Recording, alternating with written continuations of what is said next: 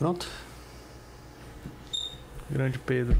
Doutor Ivan Ramos, e aí, como estamos? Tranquilo? Muito bem, graças a Deus. Muito bem. Meu irmão, que bom, cara, que a gente conseguiu, né? Você tava, tava onde? Tava com a Tamis agora? Tava, Tava no jantar de família. jantar de família. E, e eu sempre indo atrás dos, dos que eu acho que, que são interessantes estar aqui para conversar.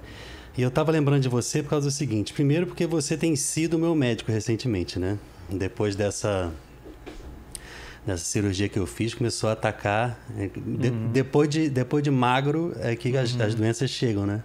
Parece que a gordura emoldura, alguma coisa escondida, né? É, eu não sei, eu acho que sobrecarregou. Como você falou, sobrecarregou o, É. fígado. Faz o seguinte, puxa mais assim pra você, pra ficar tipo uns quatro dedos da boca só assim, entendeu? Sim, Porque tá bom. senão fica baixinho. Tá certo.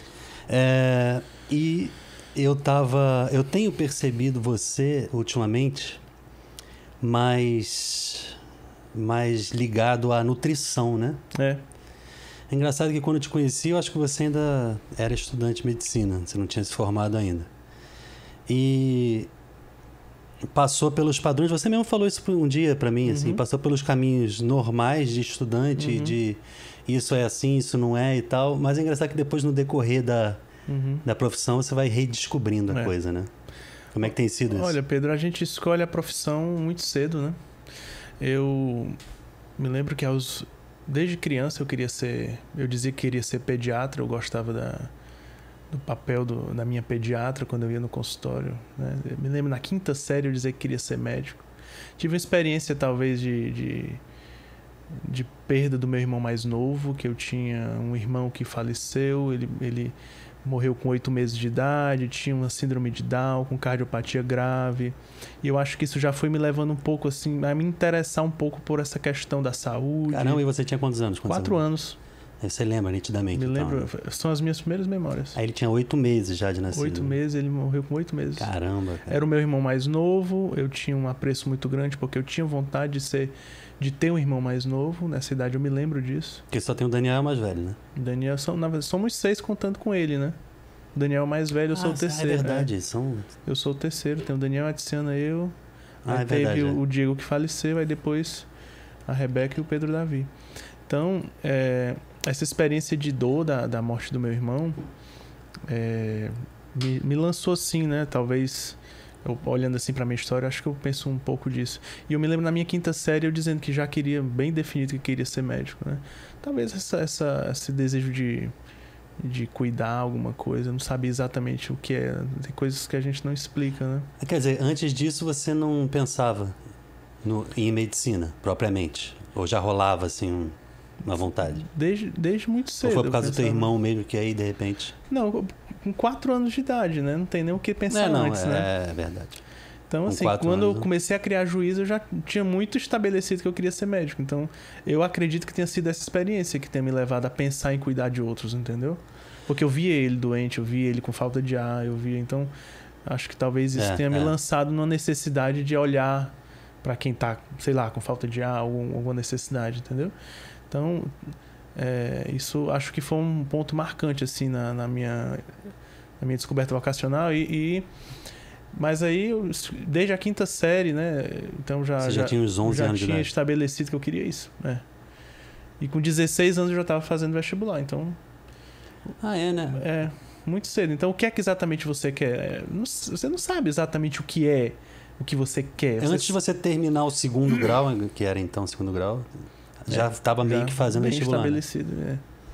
E já fazendo com, com 16 anos, já me preparando para isso. Agora, você tinha consciência, é, nunca te, te freou a possibilidade de pensar, cara, eu vou estudar medicina e eu vou ter que estudar muito para conseguir? Eu me lembro muito claramente, eu já no terceiro ano e eu sofrendo com os estudos, eu chegar para minha mãe, mãe, tô pensando em fazer uma outra coisa assim, que exija menos, né? Na época eu, Ah, eu gostava de outras coisas, como fisioterapia. E aí eu pensei realmente em recuar da ideia da medicina pela pressão que estava sendo minha mesmo, né? Pela necessidade de estudo que eu, que eu, que eu tinha que ter e realmente eu estudava muito, mas você era É. bom aluno no colégio? sempre fui. Ah, então não era um problema. Eu que era um aluno de mal a pior. Então, é, acho que o, graças a Deus eu tinha música para continuar. lá em casa todos gostam de estudar. Todos, desde a geração dos meus avós. Meu, meu avô era professor de E só tem gênio também, né? Tipo, teu Tem irmão é um realmente, exemplo, é. assim. Tem um de- irmão, eu sou orgulhoso demais dele. Caramba. Não, eu é acho impressionante, inteligente, assim, o quanto ele, ele tem eloquência e embasamento e aprofunda, né? É, na- nas e coisas que fala ele fala e escreve. É. Incrível, né? Agora, só para fazer a introdução, porque eu não sei quantas pessoas vão ver, geralmente são três. É minha mãe, minha irmã, meu pai que vem esse podcast. Mas se tiver alguém além de vocês três, é, o Ivan é consagrado da comunidade Shalom e eu tenho é, recentemente iniciado. esse- Eu iniciei esse podcast, eu tenho, esse é o quarto episódio. Então eu ainda tô na fase dos meus amigos da comunidade Uhum. Shalom, porque eu sou. E pessoas que eu acho que são interessantes, daqui a pouco eu vou começar a expandir. Mas é, vocês veem pelo sinalzinho aqui, né? Uhum. Esse tal que é da comunidade Shalom, cordão branco da comunidade Aliança. Sendo da comunidade Aliança, como eu falei com a Bia, né, quando ela estava aqui, tem a diferença, né? O pessoal da comunidade de vida que vive ah, na comunidade e, e não trabalha, não tem um emprego, a não ser o trabalho de dentro da comunidade. Os da Aliança são da comunidade, mas têm um emprego e têm que evangelizar Uhum. nesses, nesses ambientes, né, na, na sociedade. E não terminando esse parêntese, você foi do missionário Shalom. Fui. E isso tem muito a ver comigo, É, exatamente. porque eu era teu sub, É. tecladista, o Ivan é tecladista também. E, e eu demorei um pouco para te conhecer porque eu sendo do Rio e você de Fortaleza, Uhum. quando o missionário viajava, Uhum. Você a assumiu. maioria das vezes é. Pode vir só os cantores? Uhum. E aí na época era o Cristiano e a Léo. Já Uhum. tinha saído do Catiane, era Léo e Uhum. Cristiano, e tinha. Às vezes vinha Beck, às vezes não vinha. E aí. Cara, nem você, nem. Nem, nem Gogó, Henrique Só na Gogó. turnê. Viajavam. 2005. Eu não Aí só, só vim conhecer depois que eu vim pra Fortaleza. Conhecer você Uhum. e fui vendo o show do missionário que eu não ia tocar, você ia e tal, a gente acabou se conhecendo. Mas é, é engraçado, né? Porque. é, como é que são os caminhos de, de, de, de cada um? Você participou de uma banda que se propunha e se propõe a ser profissional e é. E, e sendo profissional ou não, estava viajando e estava evangelizando e fazendo música por pelo Brasil todo e por, por onde alguém chamasse, né? E mesmo assim, isso não quer dizer que você tivesse disposto a ser um profissional de música, Uhum. mas estava tendo que aprender a tocar direito e viajar e passar os perrengues de profissional de é? música e tal. E é, isso sempre me deixou intrigado, porque como é que é, assim, para uma pessoa que não se propõe a ser profissional de música, ter que entrar numa van, dormir na casa dos outros, ou numa pensão, ou num hotel e tal, e ter que estar fazendo show e, e lidar com o público, ensaiar. Essa fase para você. é, durante essa fase, a pergunta que eu quero fazer na verdade é essa. Durante essa fase, você pensava em seguir carreira profissional como músico profissional? Ou você sempre pensou, não, isso aqui é um momento e daqui a pouco eu vou, vou largar e vou continuar se- seguindo a medicina? Olha, foi uma, foi uma fase muito frutuosa na minha vida. Muito. Eu só tenho boas memórias. é, e foi Eu entrei no missionário exatamente quando eu entrei na faculdade de medicina. Ah, é? Foi. Mesmo ano, 2004. E aí, então, assim, é como se você Ah, fosse estivesse antes. exercendo, digamos, duas profissões, né, ao mesmo tempo, né? Foi um tempo, assim, bem intenso da minha vida, onde eu viajava às vezes finais de semana e precisava estudar e precisava, né? É, às vezes, na...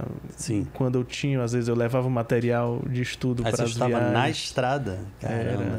Era. É, a gente faz certas coisas quando a gente é jovem, né?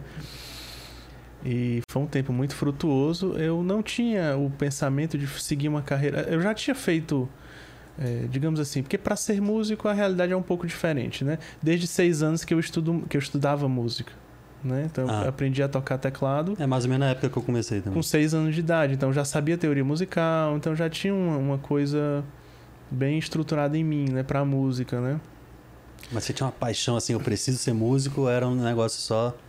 Eu fico tentando entender, porque pra mim nunca foi uma opção não ser músico, Uhum. entendeu? Por isso que eu pergunto essas coisas. Foi a minha porta de entrada na comunidade Shalom também. Ah, Então, eu me lembro dos, dos eventos do CACV, que era um encontro da, que reunia a comunidade Aliança e Vida, né? E eu ficava antes de entrar na comunidade, foi, foi interessante. Em 2004 eu entrei na comunidade, na faculdade de medicina e no missionário. Comunidade está dizendo postulantado, né? No postulantado. No Mas você ano. já era da obra há muito tempo antes? Desde os 11 anos de idade. Porque teus pais já eram? Meus pais já eram, meu irmão entrou primeiro antes dos meus pais. Ah. Aí eu, com 11 anos, eu entrei mesmo para valer em 2001 na, no projeto de juventude, né? Aí já tocava e tal. Aí já fui pro, pro primeiro acampamento de jovens aqui em Nossa, Pacajus, o acampamento, agora que você falou. em 2001 já para tocar teclado, né? Calor, É. perrengue, muriçoca, eu gostava não daquilo. tinha banheiro. Eu gostava daquilo, era, era muito bom. É pra jovem mesmo, era, né? era muito bom. Tipo- E foi quando eu conheci o Ricardo, algum, Ah. algum alguns outros que começaram. eh, Acho que o Ricardo na época já era do missionário, então Tinha um pessoal que, que- era an- an- de, de outra, era só, só pagode, sei lá. Tinha o, o Henrique, era do, do O- Só Pra o God, Guto ou não? O, o Guto eu não, eu, não, eu não sei exatamente. Acho que era também. É. Eu peguei. Eu me comecei a- contaram, eu não sei direito, assim, mas eu sei que, é, que essa galera. Então eu comecei a tocar em eventos no Shalom no, nesse acampamento de 2002. Não. Eu- na verdade, eu fui servindo na, na rádio junto com o Ari Ah, caramba. e ficava tocando o teclado, porque não tinha ido. Olha que legal, não tinha ido ninguém tocar teclado. Então quem ia tocar teclado era eu, que era o É. único que sabia. Só que eu, eu, eu sabia um teclado mais clássico, que era o que eu tinha aprendido. E a, a improvisação, que era o que era necessário, eu sabia muito pouco. Então, eu, o Thiago Lourenço estava lá na época também, então ele tocou algumas missas. Então, eu fui pegando as técnicas de improvisação ali. Eu fui me interessando por isso. Eu me lembro de assistir nas missas do, do, do Shalom da Paz, nos domingos. Ah, Eu ia com meu pai e ficava sozinho atrás do Ministério de Música, observando todo mundo. ah, Me lembro da Amanda Pinheiro tocando teclado nessa época, e eu olhando ela tocar. Eu me Ah. lembro da. Agora me falhou o nome dela. Mas que tocava. Marla? Não. A Marla Marla, sim, a Marla tocava na época, mas eu, eu olhava pra né? quem tocava teclado, né? a Bel, A Bel também. mas nessa a Bel época. foi pro Rio, não sei se nessa É, época. nessa época ela tava no Rio, depois ela voltou. É, eu não tô lembrando o nome dela, mas eu sempre olhava pra ela tocando e comecei a ver ah, algumas técnicas de improvisação pra eu me virar no Shalom. Eu tinha que saber aquilo ali. né? Tanto é que logo em seguida já, já me chamaram pra ir ma- eventos maiores como o CACV, né? Então, é, e aí eu fui me interessando demais por isso. Eu adorava os ensaios, né?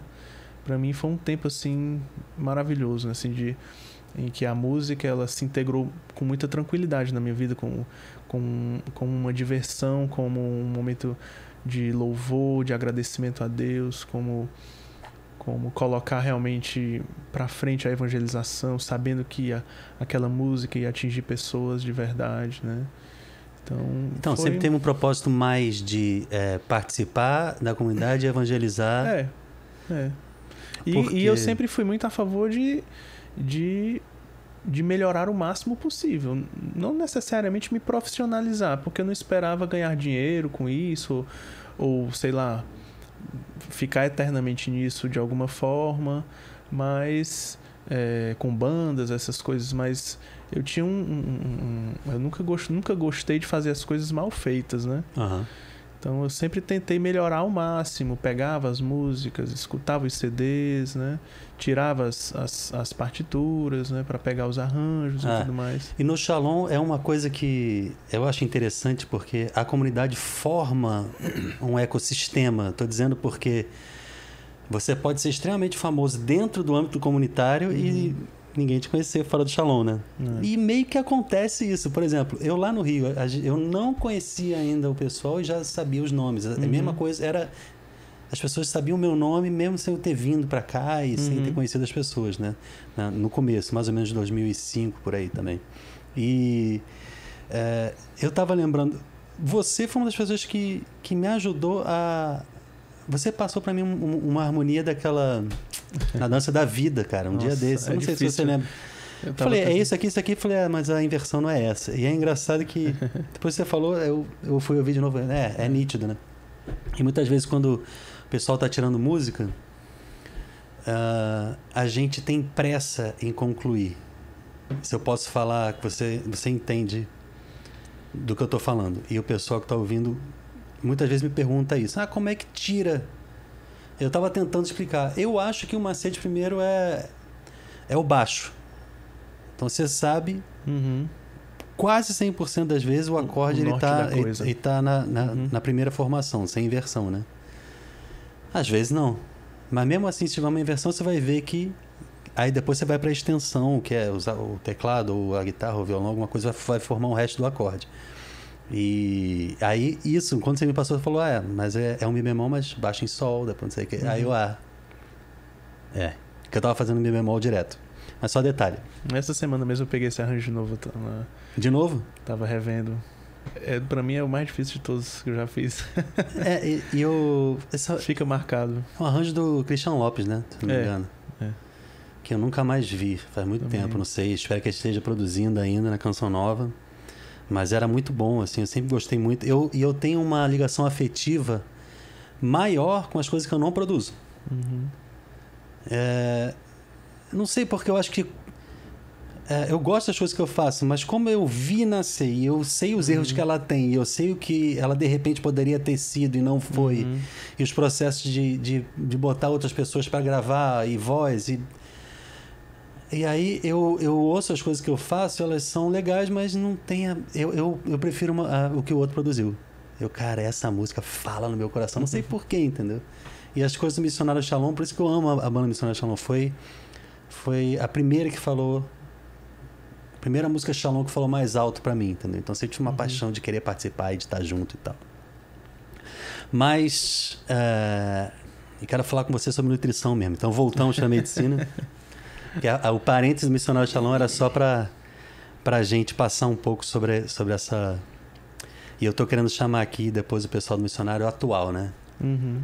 E mas é, vamos deixar para depois do DVD, que vai ser dia 5, porque agora o pessoal tá, tá muito Uhum.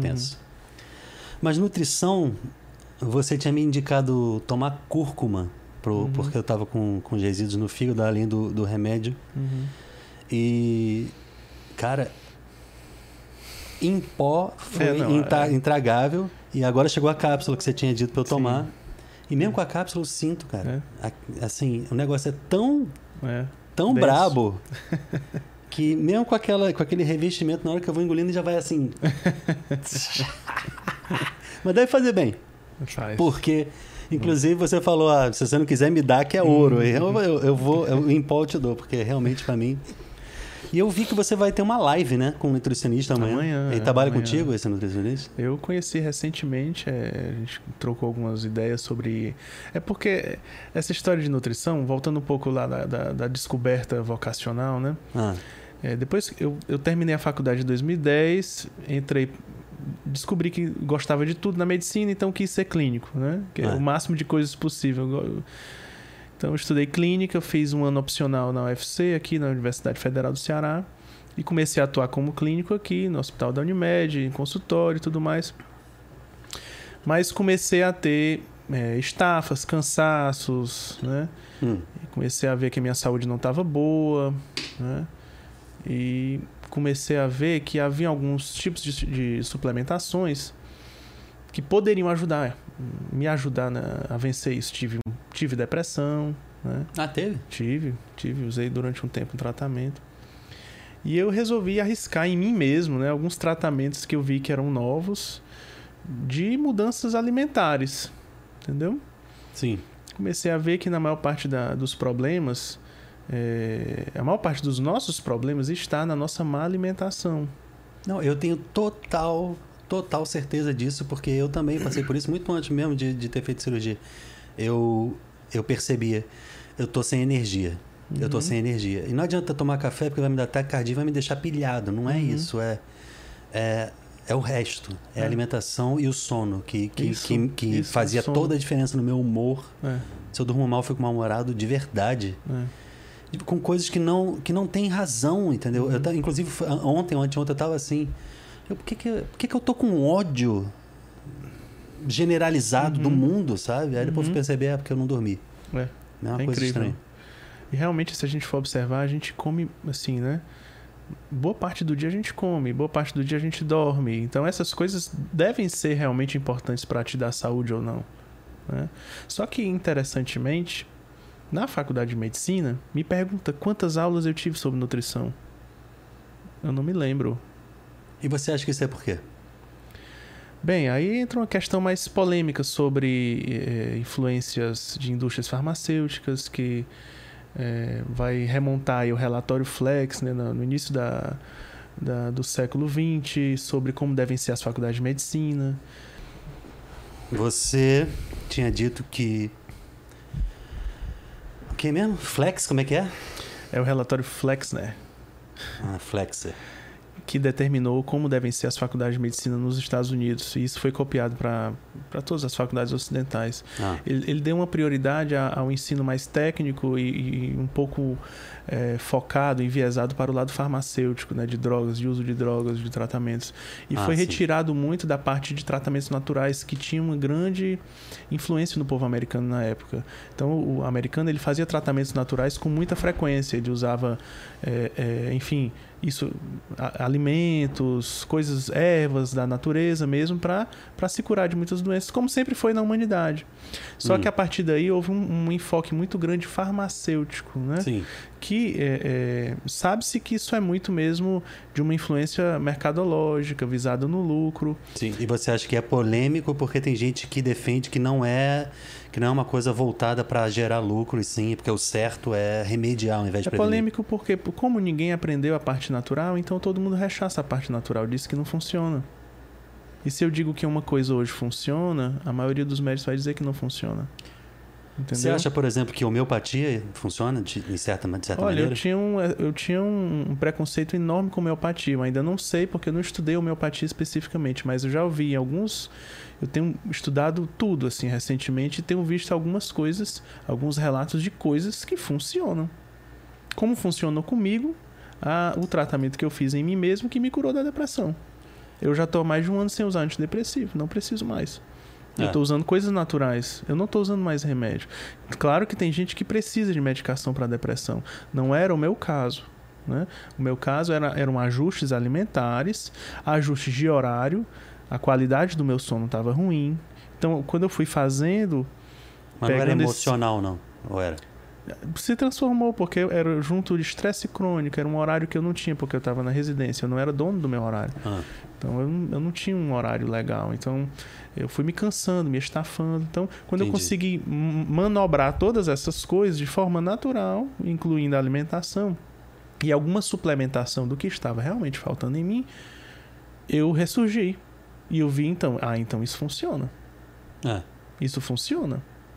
E Como você acha que então a funciona? medicina americana era bem mais parecida com a oriental hoje? Se você for no, no Japão, na China, eles tratam a medicina é, tradicional, natural, com a mesma seriedade que a medicina mais moderna, baseada em remédios, tradicional, nos, ter- nos termos ocidentais, né, falando, né? Sim. Se você for lá para o Japão, por exemplo, eles têm tratamentos para cânceres que são totalmente naturais, que não usam nem quimioterápicos. Sim. E tudo estabelecido com todo o rigor que um japonês tem. Mas não negam se precisar também usar um.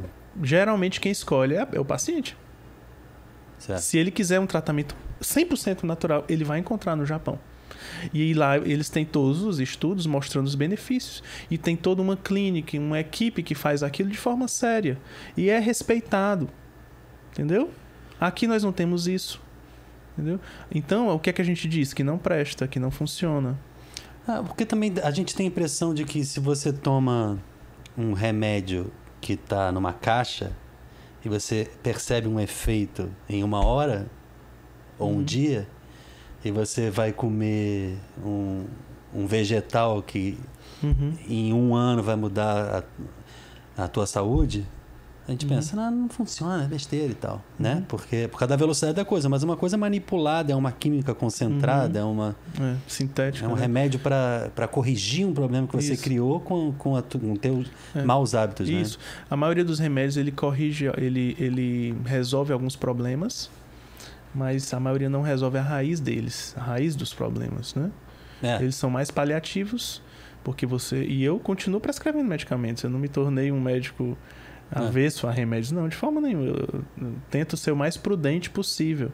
Só que eu acho que um médico, quando ele faz um juramento de Hipócrates, ele, ele promete oferecer aos seus pacientes tudo que ele descobre que faz bem. É. Então, se eu Inclusive, descobrir. não precisa envolver remédio, né? E se não precisar de remédio, não vai envolver remédio. É, eu, eu, eu perguntei no homeopatia justamente porque tem um médico lá no Rio que, que é um amigo meu. Na verdade, ele é pai de amigos meus, mas se tornou amigo depois. Pedro Jonatas. E ele é homeopata, mas é médico. Uhum. Não só. Acho que você nem tem como ser homeopata sem ser médico, né? Não sei te dizer, realmente. Mas de qualquer modo, e ele, lógico, que vai dizer, vamos fazer um. um e a linha de homeopatia tem duas, né? Que é uma que você pode dar só um remédio para resolver, e o outro que é, é, é unicista e sei lá o quê. E aí no. E a dele é. Vamos descobrir o teu. Que aí eu, sinceramente, eu não sei se. Uhum. É, algumas coisas fogem um funciona. pouco. É, não, realmente, a gente- por isso que a gente tem que ter prudência. Mas que- ele receita remédio É, também uhum. de farmácia, se precisar. entendeu? E dá atestado e por aí. E eu vai. tento, assim, realmente é, buscar aquilo que tem evidência.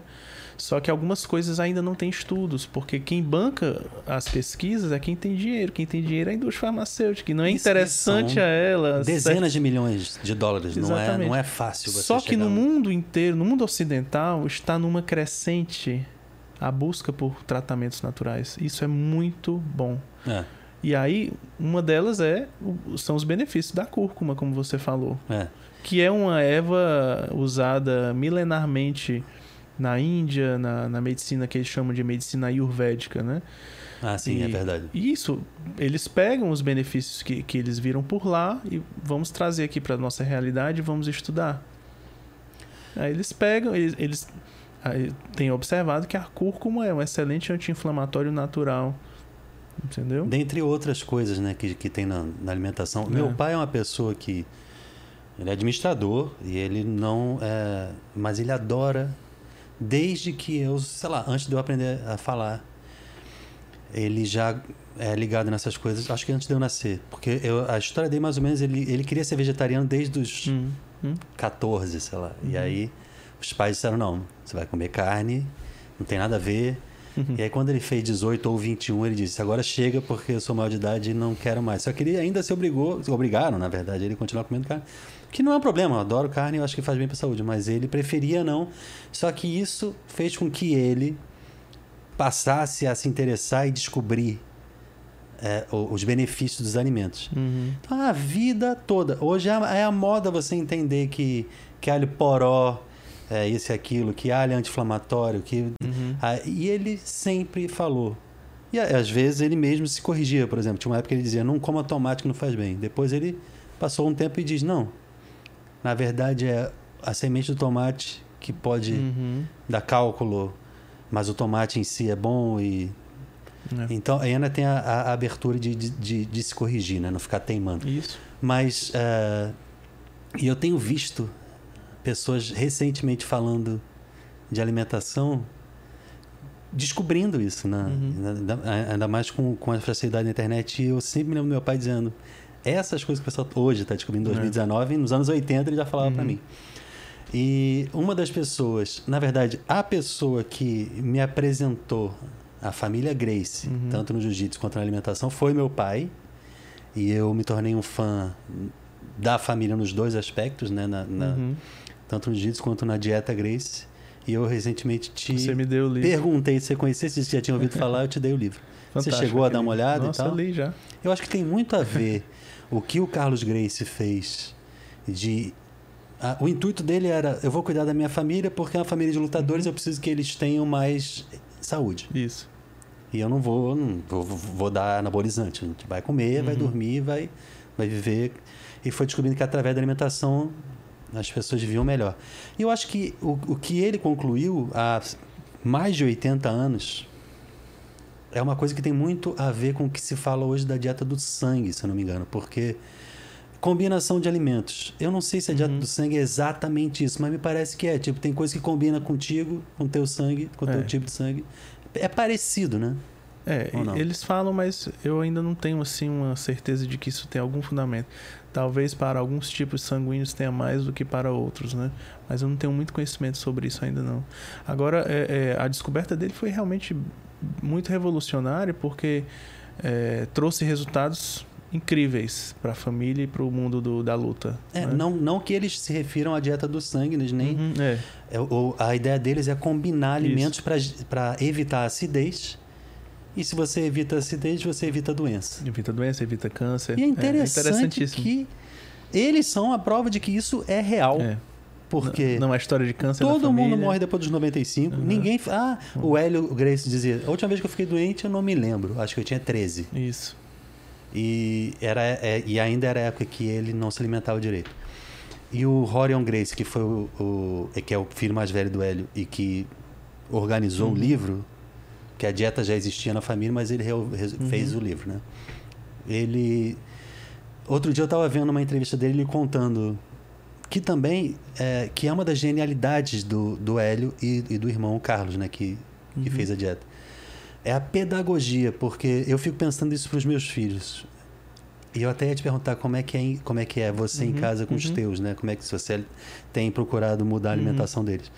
Porque a pedagogia do Hélio, tanto para dar aula para os alunos quanto com os filhos na alimentação, era sem repreensão. Uhum. Então ele, ele sempre quis mostrar o que era melhor. Por exemplo, na aula, ele tinha um jeito. E ele, ele tinha uma psicologia, ele não era psicólogo, mas ele tinha, assim, um- era natural dele. De boa campeão. Por mais que não tivesse completamente certo, o incentivo e muitas vezes, assim, o jeito de mostrar. Às vezes ele Surtiu um pensava, não adianta eu falar, bota a mão pra cima, pega pra esquerda, vai pra lá, vai pra cá. Às vezes ele tinha que pegar na mão do cara Uhum. e dizer, ó, é assim. E aí o Rony estava contando, meu pai é, uma vez me pegou comendo chocolate. E eles não comem açúcar, fritura, nada disso. E aprendem a, a nascer e crescer assim. E, e é isso, entendeu? E, e, e não sentem falta porque... Mas, mas o Rony na infância, no, no começo da adolescência, não sei, ele resolveu experimentar chocolate. O pai pegou e ao invés de repreender e dar bronca, olhou e ficou tranquilo e tal. Depois o Rony pensando, será que eu vou tomar uma bronca? E foi lá falar com o pai. Aí o pai, e aí, gostou do chocolate? Tava bom? Tava bom, papai. Então, é, eu digo pra você não comer, não é porque eu quero ser mal, não é porque eu quero te castigar, é porque não faz bem e eu quero que você seja feliz, que você Uhum. tenha saúde. Então, esse jeito tem, tem que estar acompanhado Uhum. do, do para apresentar o que é bom, entendeu? E eu acho que isso é, é uma das coisas que, que poderia existir no colégio, poderia existir dentro de Uhum. casa, essa mentalidade para que, para que a população se reeducasse e, e, e passasse a gostar do que é bom. Por exemplo, o próprio Horion, com os filhos dele, diz: eu, quando meus filhos querem um doce, um sorvete, eu pego uma banana, congelo, depois eu passo no processador e faço sorvete de banana. Não precisa botar Uhum. açúcar, é, Uhum. leite processado, essas coisas. E aí continua dentro da dieta. É. Às vezes banana com açaí, uma coisa assim. Como é que é Ele- você ele, é muito, ele é muito versátil, realmente. Ele É. tem um conhecimento incrível sobre os alimentos, né? Consegue brincar com, com os tipos e tudo mais. É. Deixa eu só responder uma coisa aqui, mas pode falar. Essa questão da, da alimentação é uma das coisas que eu vou falar amanhã na live sobre reeducação alimentar, né? A gente aprende a comer o que a gente gosta Uhum. e aprende a dizer assim, nossa, isso é muito bom, né? É, mas muitas vezes não é tão bom assim, né? É gostoso, mas não é bom, né? É. Então, o que, o que te dá prazer nem sempre é o que é o melhor, né? O açúcar, ele evolutivamente no homem, ele é um alimento mais recente. O homem, inicialmente, ele caçava, comia a sua caça, rica em proteína e em, em gordura animal, né? Aham. E passava um bom tempo em jejum para comer de novo. E tinha fruta, quer dizer, É, as frutas. se elas- achasse, dependendo da região, né? é, Então, os carboidratos que eles tinham eram da, eram da fruta somente, né? Raiz, talvez. Exatamente. Quando o homem conseguiu pegar a cana e transformar em açúcar, imagina. é- Mas isso é por isso que o, pena, milhares de anos depois. né? Exatamente. De Evolutivamente é muito recente. e É. Tanto, tanto que o Brasil, na época, é, as- os países aqui da América Central é, enriqueceram com isso, né? Com o comércio do açúcar. Porque o açúcar, ele, ele é um tipo de droga. E é- Entende? E é parecido com a cocaína, naquela coisa que a gente falou Isso. outro dia, né? Pronto, a- Da descobriram. área do cérebro que é ativa, Pronto. né? O açúcar é um tipo de droga. Ele ativa a mesma via que ativa as drogas ilícitas, é ativado pelo açúcar. Ele causa um vício. Mas a frutose também, eh, que tem na fruta, o açúcar da fruta também faz isso? Não, menos, né? Menos porque ele tem uma outra composição.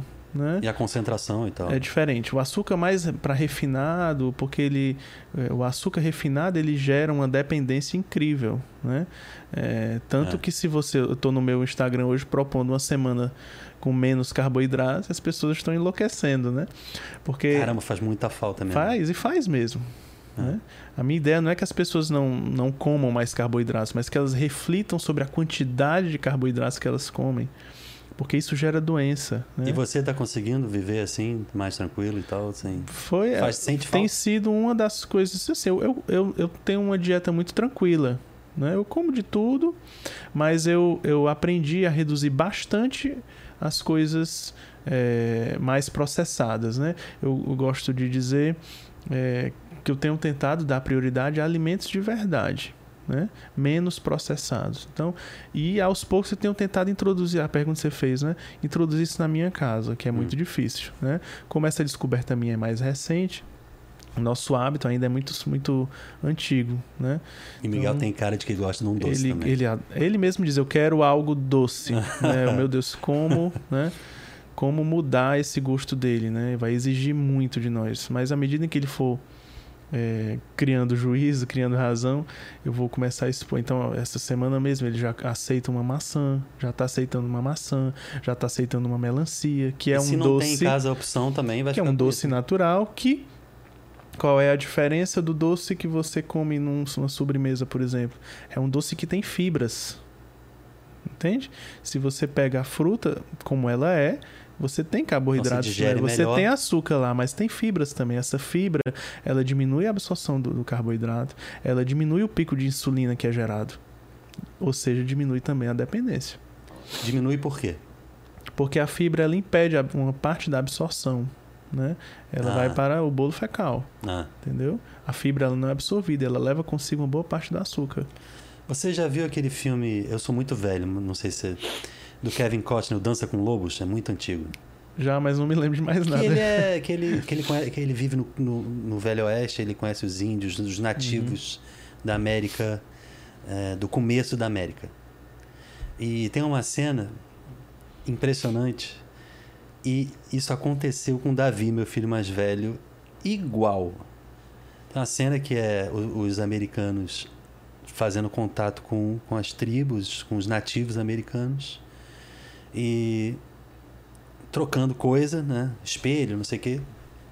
E aí tem uma hora que, que ele apresenta um saco de açúcar. Não sei se é de rapadura ou se é de açúcar em pó. Acho que era em pó. Já era processado. Mas não é, não sei se era refinado. E aí o índio nunca tinha provado aquilo, né?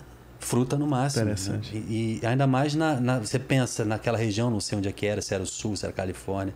Então, o que é que tinha na Califórnia? Laranja, se eu nem sei. Então não tinha, vamos dizer, uma manga que é mais docinha, que é uma coisa mais tropical nossa e tal, Uhum. né? E aí ele ah, faz o sinal assim, prova, prova. Aí o, e o, o índio velho lá bota um pouco, ele faz assim, ó. Na hora que ele prova, a cabeça dele faz. Pé, tipo, o que é isso? E ele come É. quilos. Desesperado. Interessante isso. Eu vou assistir E aí todo agora. mundo né? ri e tal. Isso, o, o Davi, quando tinha. Isso foi 2000. É, ele devia ter um ano. Então, o biscoito que ele comia no máximo era maisena, que é doce, Uhum, que tem farinha, mas não é aquele doce. uhum. E um dia eu resolvi dar um negresco preto de chocolate cheio de açúcar e ainda bota um sal pra dar uma coisa assim a mais. Só que eu não dei com recheio. Eu pensei, não, eu vou dar só o biscoito porque é menos. Tolice, é doce, dulcíssimo, né? E aí eu ah, peguei um pedaço de chocolate pus na boca e ele vendo, sei lá o que, galinha pintadinha, sei lá, na TV. E ele pôs na boca achando que era um creme cracker ou um maisena, alguma coisa que tinha nos dois. Quando ele pôs, ele fez exatamente a mesma reação do cara do filme. E Me dá Quero- isso aqui agora e, e me dá pra sempre esse, entendeu? E é impressionante como o cérebro reage. É, O açúcar é extremamente viciante. extremamente na primeira dose. E, e eu, mesmo depois da cirurgia, mesmo depois de quase 50 quilos a menos, eu, se fico um pouquinho de tempo sem comer, já me dá, já fico tremendo, já preciso É. de açúcar, já. É. E eu não sei se é uma dependência ou se é uma hipoglicemia também devida ao tempo que eu Uhum, fico sem uhum. comer. Né? Que é até uma coisa que eu queria saber, se você acha que é uma dependência Uhum. de açúcar, Hum. isso é uma hipoglicemia normal que eu teria, porque Pode ser também um pouco de ansiedade, né? Às vezes o açúcar ele é, ele é um excelente ansiolítico, né? É, Ele gera aquela, aquele prazer naquele momento. E, as- e- e se você junta o estresse do dia. Eu, no- quando eu tava com depressão, todas as noites eu queria comer alguma coisa doce. é. Bem claro de que estava me faltando cortisol, estava me faltando energia. Então o açúcar era a principal fonte de energia para o meu organismo que estava sedento de energia. Eu estava estafado, cansado. Então, às vezes é um cansaço crônico, às vezes é uma, muitas noites mal dormidas, o teu corpo tá te pedindo energia e você sabe que o açúcar te dá essa energia. Se você não soubesse, É. você não iria buscá-lo. E você Né? sabe sem ninguém ter te ensinado. É uma coisa que o, o corpo já te fala, né? É. isso aqui que eu preciso, é isso aqui. O, o meu filho mais novo, por exemplo, o João Pedro, ele nunca provou nada doce. Né? Mas. É, hoje mesmo no jantar da família, a- minha mãe quis dar um pedaço de pudim pra ele, né? Então eu peguei ele assim na mão dela imediatamente, até peço desculpa aqui se por acaso ela for ver esse podcast, porque ela ficou chateada. Mas eu disse: "Não, ele não vai provar mas- o mas- doce agora". Ah, mas você fez né? bem. Você sabe que você fez bem, né? E se eu fizer isso, porque ele tem um ano e três, talvez. Se, eu- se ele. eh, meu pai até deu já uma vez pra ele, mas. né? E assim, se ele, se ele conhece o doce e sabe que tem acesso ao doce, ele não vai mais aceitar a alimentação que eu der a ele agora, nesse momento. E é justamente o que eu estava dizendo que a família Grace faz. Eles. Eles. ah, não apresentam. Não por crueldade. E muita gente diz isso. É, Poxa, mas você não vai dar nem um, um bolinho, você não vai Uhum. dar um. Pra quê, gente? Não Pra dá um quê? refrigerante. E eles aprendem aí nas festinhas dos amigos do colégio e dizer: não, isso, isso não é legal. Isso. E, e- e sem traumas, entendeu? Uhum. Mas isso tem muito a ver dentro de casa com a instrução. É. Então, por exemplo, se você não tem jamais um pudim, ou um bolo, Uhum. ou um biscoito, e seu teu filho, que não é o meu caso, Hum. se meu filho jamais me vir comendo chocolate, Uhum. comendo isso aqui, É, verdade. ele não vai pensar. Eu, eu não sou exemplo disso, mas eu penso que isso é, é, é assim que funciona. Você A criança aprende não pode com trazer para dentro de casa os exemplos, né? Que você não É, quer que ela ele tenha. aprende com isso, né? Com, as, com a linguagem não verbal também. Se ele te vê fazendo uma coisa, ele está aprendendo. E, e lá em casa o que eu tenho feito é, é- é conversado com a Tamis, a minha esposa, para a gente mudar o supermercado, né? Já algumas vezes quando eu posso eu levo o Miguel comigo, né? E mostro a ele as coisas para tentar apresentar algo diferente, né? Peço para ele pegar as frutas, né? Para ele pegar, ver, sentir estimular talvez um desejo de, de conhecer, né? É importante fazer isso com as crianças, né? E realmente deixar de adquirir certos produtos. E aí o, o casal ele vai ter que ter uma força de vontade É. baseado no conhecimento da realidade da, da- da- do, do mal que aquilo pode causar, né? É, quando você conhece o, o, o bem de uma alimentação mais saudável, você não quer mais voltar atrás. É. Você não volta mais Eu- atrás. um comediante que eu tava vendo, que eu, eu acompanho muito podcast, e ele tava dizendo isso. Cara, o meu mal é em casa e à noite. Porque o Didi tá ocupado, tem muito o que fazer, Uhum. tá gravando, tá indo pra não sei onde. Aí de noite acabou, aí começa a bater as ideias, né? Hum, comer um negocinho. Se não tem em casa, É. não tem. Então, é, eu, eu realmente tenho pensado em adotar isso e eu fiquei um tempo fazendo isso em casa, né? Que, que, que é não trazer. E aí os filhos não vêm, você também não tendo. É. O máximo que vai acontecer é você comer uma outra coisa, mesmo que não É. seja a hora, né? Uhum. E falar em não comer, você acha que o jejum intermitente é positivo? Que tá na moda, todo mundo É, querendo fazer, né? Pois é. Ele é, ele é muito positivo para muitas situações, mas não significa que se adequa para todas as pessoas, né? Porque tem É. gente que não pode por causa de saúde, é isso?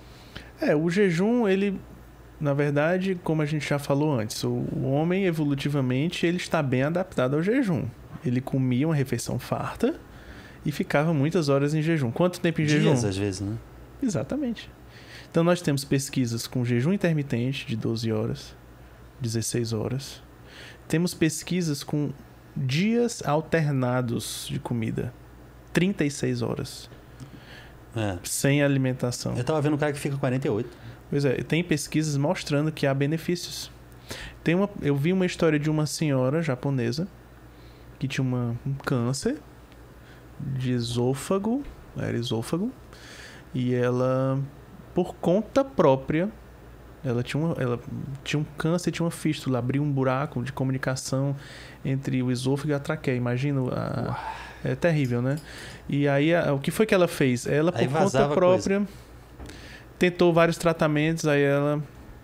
E indicavam que ela se alimentasse e tudo mais. Ela, por conta própria, resolveu parar de comer por cinco dias. O negócio Cicatrizou. cicatrizou e fechou e ficou tudo bem. Então, para algumas situações, é muito, é muito bom, é muito benéfico. Agora, Pra- como é que não pensaram nisso também, né? Ah, minha senhora, vamos botar você no UTI, ficar de sonda e dieta zero e sem Hum. água e tal. Pois é. É um, é um caso, né, um estudo de caso, que aí seria interessante ampliar para o maior número de pessoas para ver se essa resposta ela se repete. Se se repete, se, qual é o nível de benefício que possa ser aplicado para todos. Né? Mas o jejum intermitente ele é muito bom para perda de peso. é, inclusive, tem pessoas que, que curam diabetes tipo 2 fazendo É jejum porque a quantidade intermitente. exorbitante de açúcar que a gente ingere toda hora. né? Exatamente, exatamente. Às vezes eu não tô comendo açúcar, mas você tá bebendo um negócio achando que não tá ingerindo Uhum. açúcar. E recentemente saiu também sobre o câncer, né? É. A dieta, eu falei no meu Instagram sobre a dieta cetogênica, que é uma dieta com baixíssimo, até 10% de carboidrato por dia, que gera, digamos assim, uma starvation, né, da célula, o jejum da célula cancerígena, que ela é principalmente dependente de açúcar, de glicose. E aí morre. Morre, tende a morrer e as células da, da resposta imunológica tendem a se fortalecer. Então, o próprio organismo consegue lidar com aquele câncer e consegue eliminá-lo. Então, tem sido bem interessante como adjuvante nos tratamentos dos cânceres. Então, é, faz o jejum intermitente ou faz uma dieta cetogênica com o mínimo de carboidratos. No, no, no, no frigir dos ovos, o que é que a gente percebe? Que o grande vilão é o açúcar mesmo, em muitas situações, né? Dizer, Gera- é um mal da modernidade. gera então. diabetes. eh, Pedro, o maior mal da, da, da humanidade hoje é a obesidade. Que Quem ca- gera câncer, que gera. Que gera câncer, diabetes, que gera tudo. tudo, que gera depressão. É. Entendeu? Mais do que a, o- a tela do celular na cara. Sim. Porque eu tenho visto que muita gente tá com estafa por causa, com certeza por causa do celular, né? Mas você acha que tem mais a ver com alimentação do que com Aí junta tudo. Pega alimentação, pega. estímulo direto, né? No- É, exatamente. Porque você gera um estímulo direto e aí você, aí você atrapalha o sono. Né? Você lembra, ah, quando eu era criança era assim, ninguém tinha celular. Pessoa ia por orelhão, ou ia na casa de alguém, ou ia num consultório, ou ia não sei, posso fazer uma ligação para casa um minuto, Uhum. por favor? Liga, alguém atende em casa. Fulano, alguém me ligou? Rodando. Alguém me ligou? É. Fulano deixou recado. Ah, tá. Então avisa que daqui a pouco eu tô em casa. Ou é, pede pra ela não sei o que, daqui a pouco eu ligo pra saber. Ninguém É, morria sem celular. É. Ninguém morria com a. Ah, mas eu preciso desse negócio agora. A gente inventou necessidades, Uhum. né? E aí você tem tanto estímulo, tanta velocidade, que você cria déficit de atenção. Isso. Isso influencia na música, eu estava falando isso outro dia. As músicas não têm mais introdução. Uhum. Já, você já reparou que as músicas começam no refrão? É. Por causa da velocidade da coisa? E aí a gente fica tão pilhado. E, e a gente precisa estar pilhado para dar conta Uhum. de tudo que acontece. E come mais porcaria porque dá mais. É, E é a Aí era um também dos energéticos, né? Porque É. você precisa rápido, né? pois é. Eu, por exemplo, eu bebo café o dia todo. Uhum. Isso não deve fazer bem. Em algum momento vai dar alguma pane, algum negócio, porque eu e eu tenho tentado, não, peraí, deixa eu só tomar duas vezes por dia, então. Mas é, É. duas vezes um negócio desse aqui. É, alguns orientam parar é, duas, três vezes por mês, dois, três dias por mês ou por quinzena de tomar café e depois volta a tomar, para gerar tipo um, uma, uma, diminuição da dependência e para voltar a fazer o efeito necessário, para não gerar uma, uma, um efeito crônico. Mas você acha que qual é o pior né? efeito do café em excesso? Seria nervoso ou, ou estômago? Pode ser, pode ser gastrite, pode ser também taquicardias, insônia. Aquele problema que eu preciso resolver de, de cartão de memória, mas espero resolver no próximo. Aí nesse intervalo aqui, eu tentando é, ver onde é que a gente parou a filmagem, você falou alguma coisa muito interessante do, do Instagram. Como é que está sendo a interação é, com, com o pessoal, né? Porque você joga uma pergunta, você joga um tema. Como é que é, é a, a, tua? Recentemente você começou a ficar mais ativo no Instagram. Como é que tem sido isso? Pois é, eu vi que eu estava aprendendo coisas muito interessantes e que isso não podia ficar só para mim, né? E realmente é um, há um senso de querer tornar público é, as informações necessárias como eu recebo muito, como eu tenho estudado e tenho aprendido coisas muito interessantes, é, ultrapassa o escopo de uma consulta médica, por exemplo. Não tem como eu passar tudo que eu aprendo numa consulta para uma pessoa. Sim. Né? São informações que são valiosas para todo mundo. E são coisas que eu vejo em documentários americanos, material pouco acessível, né? Todo mundo que tem né? Hum. acessibilidade. Então, é importante traduzir isso para a nossa população e atingir o máximo de pessoas possível. Aí muita gente uhum. procura? Como é que tem sido isso, essa interação? Tem sido interessante, as pessoas estão dando um feedback positivo. Continue, vá em frente, mostre mais né, o que você tem aprendido sobre. É mais gente conhecida por enquanto ou tem gente que você não, não conhece? Não, muita gente que eu não, nunca vi na vida. Você e, faz impulsionamento ou é natural, é orgânico? Faço impulsionamento, mas é tipo uma vez por mês, né? Para ensaiando alguma coisa de impulsionamento. Mas eu não tenho pressa de, de, de, me tornar conhecido, alguma coisa do tipo. Eu quero que seja uma coisa natural, Sim. com algum impulsionamento que, que faz parte. É, claro. Mas eu quero também que seja um movimento natural, né? Também natural. É, também há uma limitação financeira também. Eu não posso é, deixar não, os e, meninos lá de casa com fome. Mas... E se você impulsionar algo que não tem é, menor importância, saber, não adianta. É. Então, o que você tem é um serviço, é um interessante é. o conteúdo. Também. E também como eu estou estudando, então eu preciso dar um tempo entre o meu estudo e o que eu apresento. Eu também não vou todos os dias apresentar uma coisa e lotar de informações, as pessoas não vão, vão é. aceitar muito isso. Então tem que ter um tempo, uma aceitabilidade, as pessoas vão vendo o que é que essa pessoa, o que esse médico tem a apresentar para mim. Então, eu, eu não tenho pressa, eu vou devagar apresentando.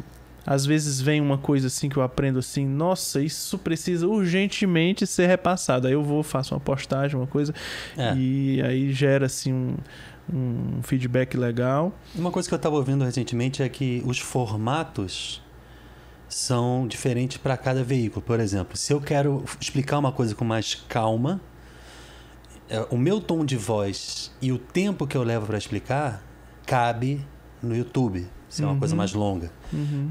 Se for no IGTV, até no IGTV que, que cabe o tempo que eu quiser, é melhor que seja até dois minutos. Uhum. No Story é 15 segundos, aí você uhum. pode usar um, dois, três, quatro blocos, mas se você passar de um minuto, ninguém vai ver. Tem que ser é. muito interessante. É. E uma pessoa que eu tenho observado que tem feito isso com maestria, lógico, mas o Will Smith, que ele entrou uhum. outro dia no Instagram Uhum. E a primeira coisa que ele falou, ó, eu vou. Agora vai ser o meu playground, vai ser isso aqui. E ele tem gerado conteúdo é, direito para cada veículo. Hum, tanto para o YouTube, quanto para o Instagram, quanto para o Story, o GTV, não sei o quê. É tudo direitinho mesmo, muito, muito bem feito. E aí eu, eu tava te perguntando isso justamente porque você hoje lançou uma pergunta, né? O que é que você come escondido? É. E isso eu vi tem... isso no grupo do WhatsApp, achei interessante o pessoal discutindo. Eu Vou usar isso no meu Instagram. Pedir autorização a quem inventou a pergunta e disse, não vou colocar. Vamos, vamos levar as pessoas a refletirem, né? E aí a galera come assim, cada coisa. É. A maioria é doce, né? Ah. Não, como doce escondido, como um biscoito escondido, um pacote, um, um chocolate, um bolo de chocolate. Né? Um outro. Que vai até coisas absurdas. É tipo sal. Sal puro, né? Não, eu vi uma mulher, eu tinha visto uma mulher que ela, ela tinha um potinho de gasolina em casa. Aí ficava. Eu vi, vi na TV. Tem gente que tem cada coisa, É. né? A Cibele, minha esposa, disse que quando era criança ela raspava a parede pra comer cal. Eu falei, na hora que ela falou isso, eu falei, isso era sobre nutrição. Você tinha algum verme, alguma É, coisa? às vezes é o que a gente chama de perversão do apetite, né? As deficiências de ferro, por exemplo, dão perversões bizarras. As pessoas é, reboco de parede, come o reboco da parede, argila do chão. Mas você se acha que isso pega- pode ser lombriga também ou não? É a primeira causa no mundo de deficiência de ferro é verminosa. Porque, Porque rouba ele o rouba, ferro, né? rouba, rouba o ferro e a pessoa fica com perversão de apetite, cabelo quebradiço, tem um sinal, é, as queiloses aqui angulares ficam aparecendo umas, como se fosse umas lesões, né? Na, A no pessoa que canto. está assistindo isso pode ter isso e pode tá, ficar apavorada agora, porque É, se o você que, que ela faz? se você come escondido um pedaço de areia do chão, argila, Papel, por exemplo. É, papel menos, por- mas às vezes sim, às vezes são coisas tão bizarras, ou então gelo, é muito comum, gelo. né? Pega, assim, pega aqui dois Mas que pedaços de gelo? gelo sem nada, porque uma coisa é você comer o gelo depois que você tomou alguma coisa. Não, é uma diversão. É um... Mas tem gente que pega o gelo puro, come o gelo, sente necessidade, uma, uma, um- E o que, que é isso? uma compulsão pelo gelo. É a mesma coisa, é deficiência, geralmente é deficiência de, de nutrientes, principalmente ferro. Interessante. É. Ah, acho que não tem problema falar. Minha dentista, a Naná Narusa, que é da comunidade, ela fez a bariátrica. Só que ela fez a, que, a diferente que eu fiz. Eu fiz só o sleeve, Uhum. né? E ela fez a bypass. E, gente, e Uhum. quem faz a bypass, Nossa. minha irmã fez também. É mais Tem sério. uma carência, de ferro, né? Muito grande, porque bypass o- faz, não tem duodeno, não absorve, né? Ela tem que ficar tomando transfusão porque o comprimido não, não resolve. Eu tinha falado pra ela hoje, o que é que te impede de tomar açaí com limão todo dia?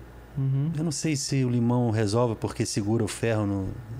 Tem a ver isso, né? Tem a vitamina C, aumenta a absorção do ferro. Mas você acha que, no caso dela, ela tomando açaí todo dia, resolve o problema de ferro dela ou não? Eu, tô, eu tenho uma paciente no consultório que tá com uma dificuldade. Olha, tem muita coisa sobre esse assunto. Realmente daria um podcast só sobre isso, mas. É, a gente faz um outro aí. É, mas é, tem muitas formas de você aumentar. Uma pesquisa recente mostrou que talvez tomar ferro dia sim, dia não seja melhor do que tomar todos os dias, por exemplo. Ah, é? É. E aí. Porque o corpo aprende a absorver melhor quando sente falta no dia. É, Que pode não ser, tem. é uma hipótese. É uma hipótese. Tipo jejum, é hipótese. que a gente falou mais cedo. Isso. É, Mas assim, realmente, deficiência de ferro é a é a maior carência do mundo hoje, né? E a cirurgia bariátrica, é uma coisa que eu- que você tocou. Nossa, eu às vezes eu tenho dó do que eu já vi.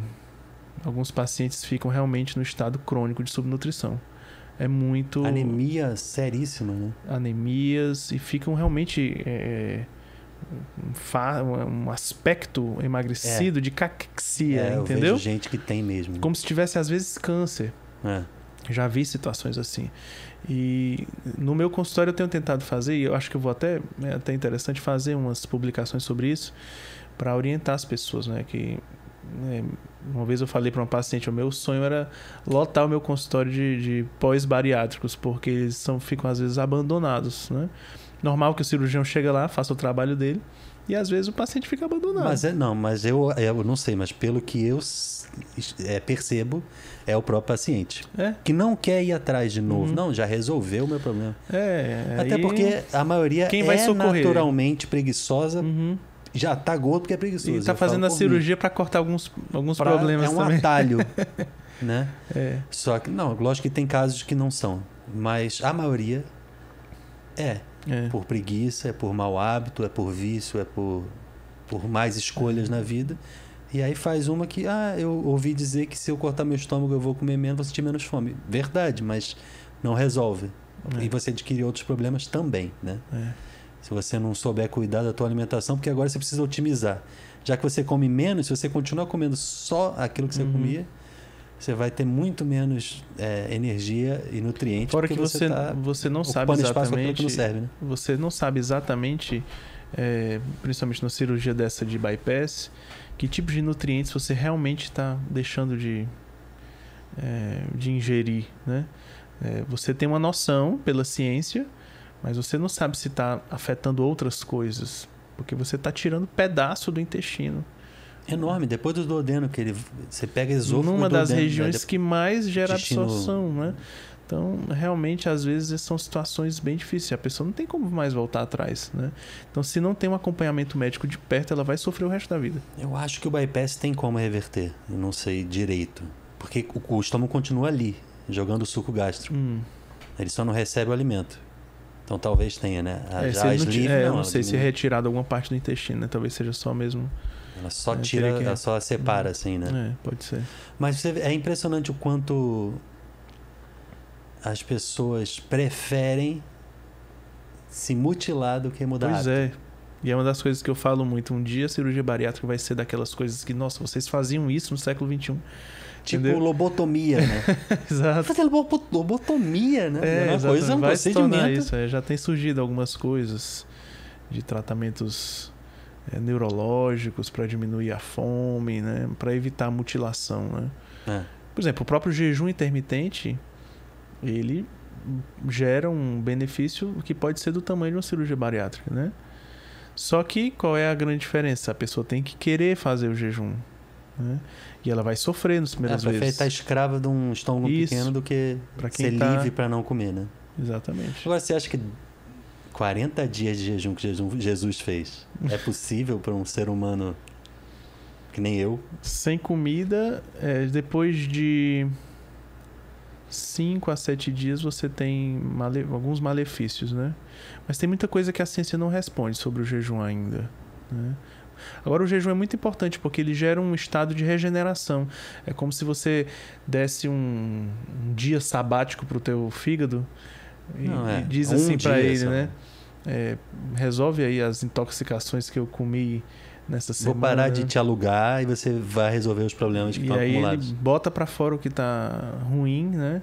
E realmente os benefícios são, são enormes. São enormes. E tem. é, tem algum tipo de alimento que seja acessível para todo mundo que ajude a de- desintoxicar? Você acha que suco detox, por exemplo, ajuda? Ajuda, ajuda. O, o gengibre é muito, é muito bom para desintoxicar. Hum. E tem sido usado também junto com a cúrcuma é o açafrão da terra, né? Sim. É, Porque tem açafrão de outra coisa? não, porque às vezes as pessoas não sabem o que é exatamente a cúrcuma. São nomes para a mesma coisa. É açafrão. É, açafrão. Sim. Só que para ter efeito benéfico no organismo, tem que ser junto com a pimenta preta, né? A black pepper. Porque senão ele não é absorvido, ele passa direto. Ah, então foi isso que você Foi falou. isso que eu te falei. Eu não estava entendendo o que era o piperídeo, sei lá que É, tem que ter o- a piperina junto. Piperina. É, pra ser absorvido pelo intestino, senão ele passa direto. A É cúrcuma, o engraçado que gengibre. é- como um alimento depende do outro. Por exemplo, é um- uma vez o. Ah, esse tal médico que eu falei, ele falou: você pode comer coco para você resolver o problema de magnésio que está com cãibra, mas se você não comer. Ou como é que é? Não? Potássio. Mas Hum. se você não comer magnésio. Magnésio não segura o potássio. É verdade. O corpo não segura o potássio. Potássio e Você magnésio comer andam banana juntos. também. Né? É. Tem- então, a, a- a coisa do açaí, tem ferro. Mas você vai no Pará, todo mundo toma açaí toda hora. E, isso não quer dizer que a pessoa tem um excesso de ferro Tem- corpo. tem isso que também ter- com o botar cálcio. o limão para segurar. Isso, a vitamina C com o, o ferro, o cálcio. Magnésio com potássio. o cálcio com a vitamina D. Eu já peguei casos de pacientes que tinham internados em UTI, por exemplo, com cálcio muito baixo. Aham. né? Isso é prejudicial para a evolução na UTI. E aí eu ia dosar a vitamina D, a vitamina D tava 10, Sim. que é o ideal acima de 40. Que é nada dele. Né? 10, é, ele vai fazer hipocalcemia realmente, porque ele não absorve o cálcio.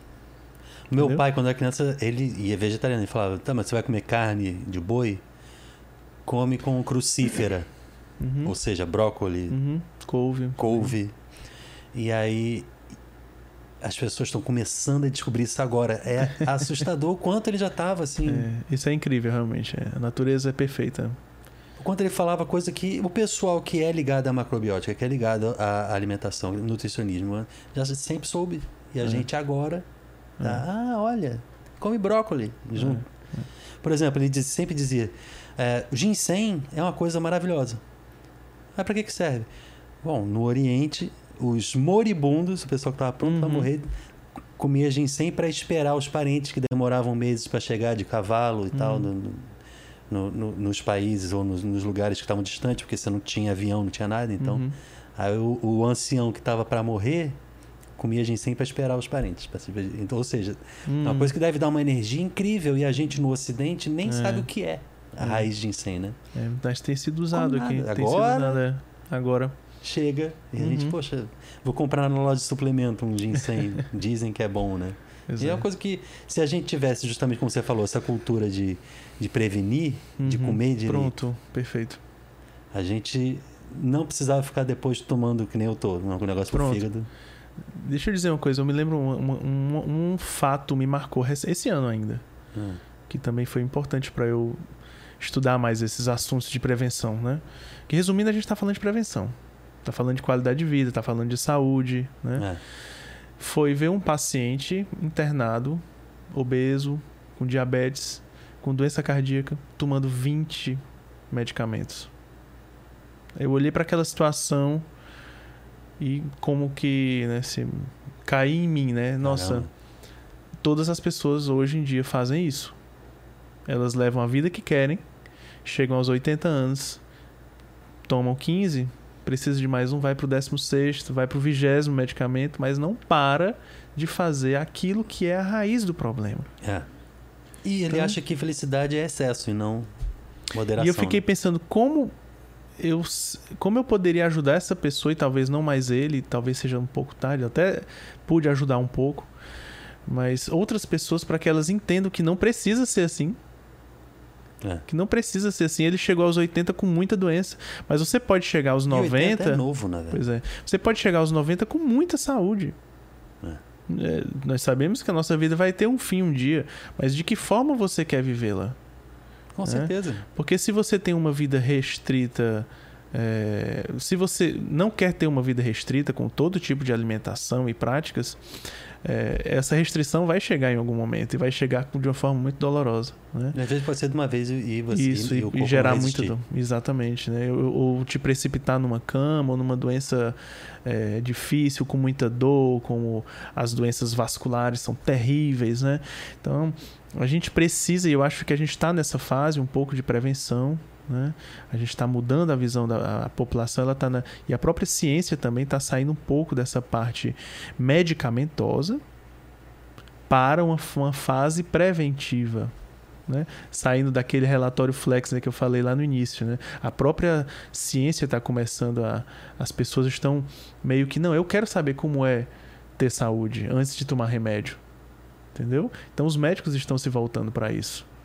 Né? É, e também porque se dentro da ideia de que a, a indústria médica ocidental é, é voltada para as farmácias porque gera mais grana, no momento que eles descobrem que também dá para ganhar dinheiro vendendo dá. prevenção, né? Isso. O, existe Todo um mundo boom, sai ganhando também. Né? Um boom de, de, de, lojas de suplementação. É, não é, aqui no Brasil está chegando agora, mas nos Estados Unidos isso já é um negócio valiosíssimo. Tipo, Tem... a Glaxo pode começar a produzir claro, suplemento ao invés pode. de ficar só no, no... Assim como, por exemplo, é. a coenzima Q10 que eu costumo passar para todos os meus pacientes, ela é utilizada hoje, já está sendo utilizada é, em pesquisas científicas com inúmeros benefícios e é um elemento, não é remédio, é um suplemento, é uma enzima que nós temos, que a gente adquire na alimentação, mas muitas vezes está depletado, a gente não tem de forma suficiente. Então, as pesquisas estão começando a mostrar benefícios e estão surgindo milhares de coenzima Q10 no mercado. É. Não, falar em enzima, e por que, que a melatonina não é comerciada aqui no Brasil? Existe uma restrição pela Anvisa. Por quê? Da melatonina. Eu, eu não sei te dizer, assim. Mas também, é. se você comprar na internet, chega. Então ninguém barrera. É. Qual é o problema? Não estou entendendo. você que consegue comprar uma... aqui, você consegue. É. É. Ou seja, não é, não é permitido ou é? é Deveria ser, eu não, não vejo razão para isso. Sinceramente, não vejo Acho razão. Não tem nenhum. Não. É, tinha uma época que não era. Aí agora passou a. Tá bom, não é proibido, mas não uhum. tem ninguém vendendo. autorizado a vender no Brasil é, ainda. É, assim. E é uma coisa natural do corpo, natural, corpo produz. É um hormônio natural, pode ser utilizado em algumas situações. É, também, por exemplo, pacientes é, com câncer avançado se beneficiam de um bom sono.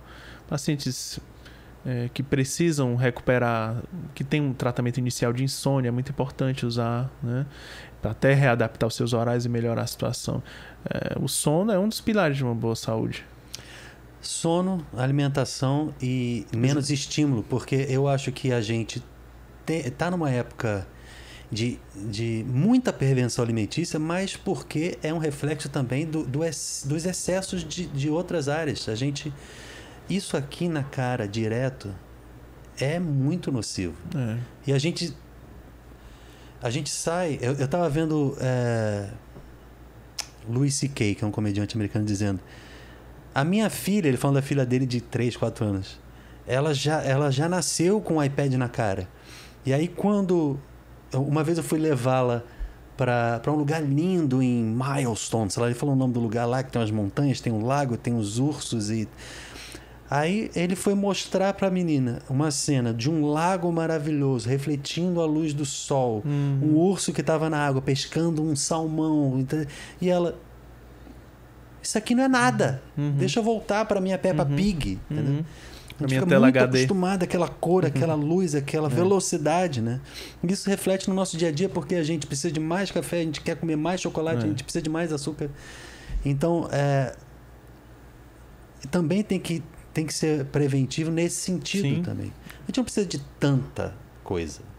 Isso aqui já é uma extensão do, do corpo. É. Né? Daqui a pouco a gente não vai ter isso, vai ter um, um chip dentro da pele e um, uhum. um óculos que vai. A gente vai virar é, híbrido com máquina, né? É, e sem mais nenhuma privacidade, né? Eu tenho um pouco de medo disso, mas eu acho que, que a gente está caminhando mais para essa direção, infelizmente. E então eu acho que que é hora da gente olhar e pensar por que, que eu estou tão agitado? Por que, que eu, eu quero comer tanta coisa que não me faz uhum. bem? E aí eu, eu sei que a gente está dando voltas e voltando para o mesmo lugar, mas voltando para o Hélio Grace, ele dizer eu não tenho que me preocupar em, em botar para dentro aquilo que é gostosinho na minha uhum. boca. Perfeito. Para depois ficar passando mal. Isso. Tem que pensar, cara, isso vai me fazer mal depois, eu vou ficar ali fraco. Uhum. E, e, é interessante quando você come, por exemplo, é, repara, se você nunca reparou, repara. Se você vai almoçar e você come um, um, uma refeição rica em carboidrato, você morre de sono, você uhum. fica lento, você não consegue trabalhar. Se você sai do seu trabalho, tem uma hora de almoço, você vai comer um negócio com massa com... e volta para trabalhar é. depois pra você ver se você não tá com vontade de morrer.